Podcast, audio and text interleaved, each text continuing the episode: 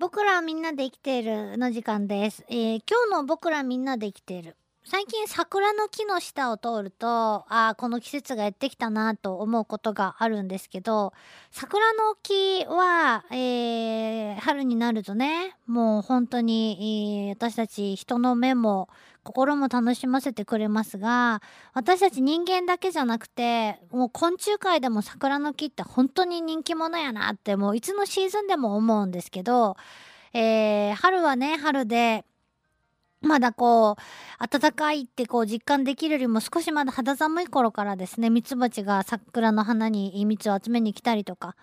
えー花が散った後もですね、いろんな虫たちが木に集まってきます。葉っぱを食べるのが目的だったりね、えー木からチューって吸うのが目的だったり。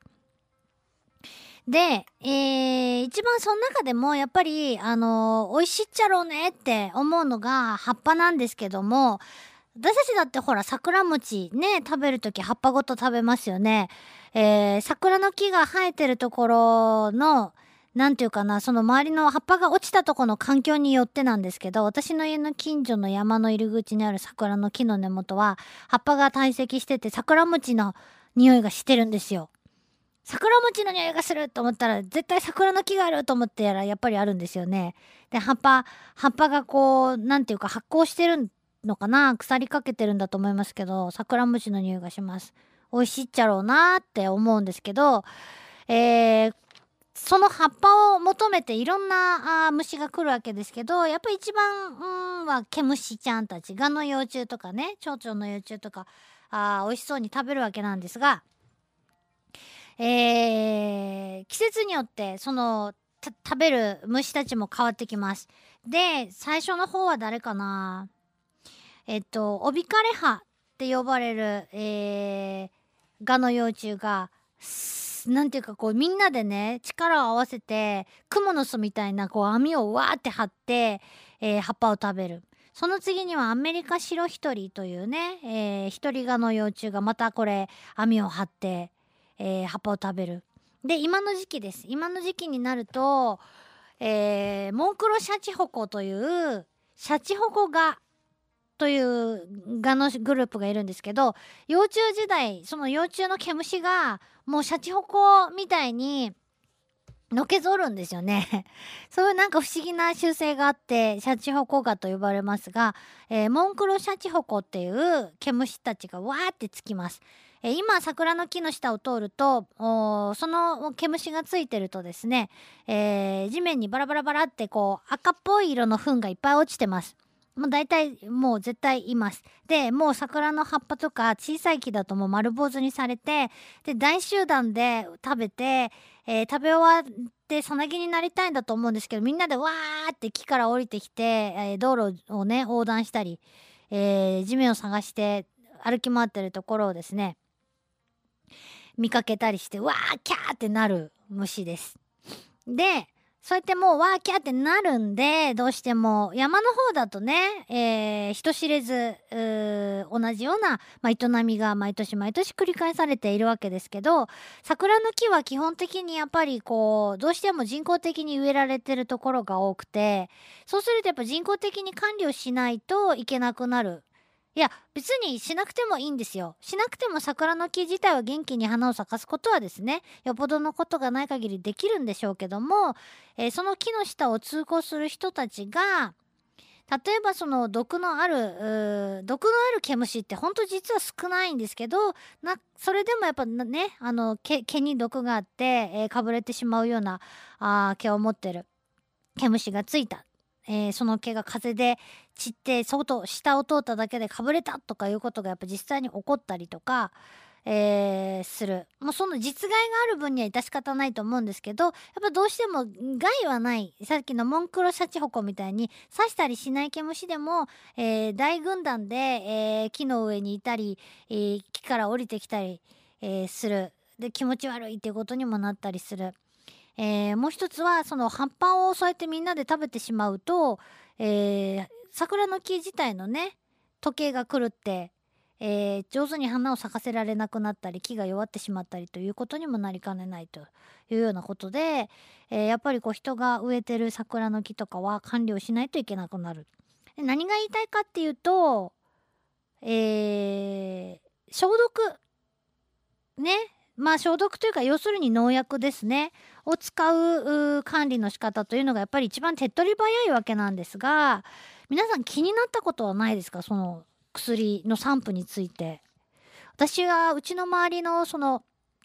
が一軒家が多くて、えー、でその季節によってですね虫がその庭木につかないようにと、えー、消毒屋さんが来てですね農薬を散布されるんですね。で風向きがものすごく気になるんです。えー、庭に犬がいたりとか農作物があったりとか洗濯物を干してたりとかありますよね。そういうようなこと子供がいたりとかでまあもちろん両親もいたりとか家族がいるわけです。でもうすごい風向きが気になるんです。で、えー、風のない日にやってほしいと思うんですけどなかなかそういうねわけにもいかず業者の人に頼んでいついつ来てくださいってなった日に風のない日に来てくださいっていうふうにはなやっぱりね頼みにくいのかなっていうのもあるしで、えー、まあそういうのがすごく気になるんですけど公園とか病院とか学校とか公共施設の植物とかまあいっぱいありますよね街路樹も含めて。どういう状況になっているのかなとちょっと気になって調べてみたらやはりですね、えー、農薬散布その飛び散る被害がやっぱりでどうしてもあってえー、その農薬自体も正しく使われていなかったりすることによって、えー、その下を通ったり近くを通った子どもたちに健康被害が出たっていうような報告がやっぱり出てきたのでおおと思ったんですけどもそれに対して国とかその市とか町とか県とかどうなってんのかなと思ったらですね環境省、えー、からちゃんとお達しが出とるんですね。えー、どういうことかなっていうと平成17年度に、えー、環境省が自治体における街路樹公園緑地等での防除実態調査っていう調査をねやったんですって。で多くの自治体では適切な方法で農薬の使用がちゃんとされていたけれども一部で、えー、やっぱりねまだ木が病気にもなってない虫もついてないのに、えー、定期的に農薬の散布をしているところがある。それからその散布の対象範囲を最小限の区域にとどめていない。えー、さらにはそのちゃんとこれまでに知見のない農薬の組み合わせで現地混用を行っている。これ意味わかりますかね？えー、オリジナルカクテル農薬が使われてるってことですよね、えー、非常に不適正な事例が依然として、えー、あるという状況があると。でまあそういうことでそのちゃんと人や動物への周りのね動物への被害の防止とか、えー、生活環境をえー、最低限守るためにね、えー、ちゃんとその守ってこれこれこれこれ今から言うけんちゃんと守っとってっていうお達しがね各都道府県知事政令市長宛てに、えー、今年1月31日付でですね、えー、農林水産省消費安全局長よりですねお達しが出ていることがね分かりました。私たちがまあそれで結局細かいことがいろいろ言ってあるわけです、えー、子どもたちとか周辺の住民の人たちに健康被害がないようにっていうようなことで、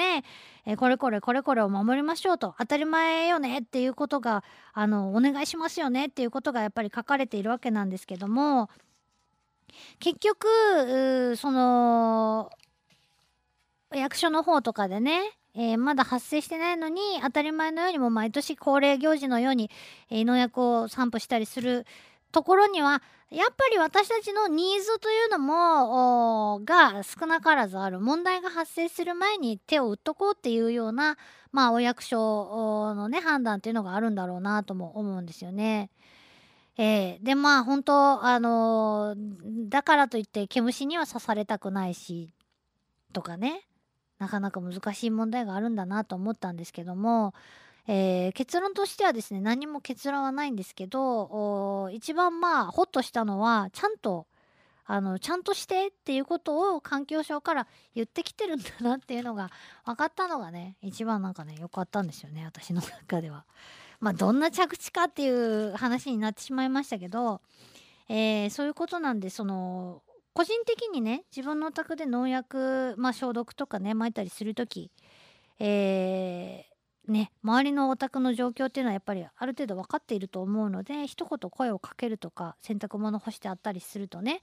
えーうちの近所のおじちゃんはねあのわざわざ言いに来てくれます。あのごめんけど消毒するけん洗濯物ば取り込んどってくれんかいなって言って言いに来てくれるんですよね。うん、なのでそういう配慮っていうのはね、えー大事だなと思いました。せめてこう一つ一つね一件一件のできることはやったやりたいなと思った次第でございます。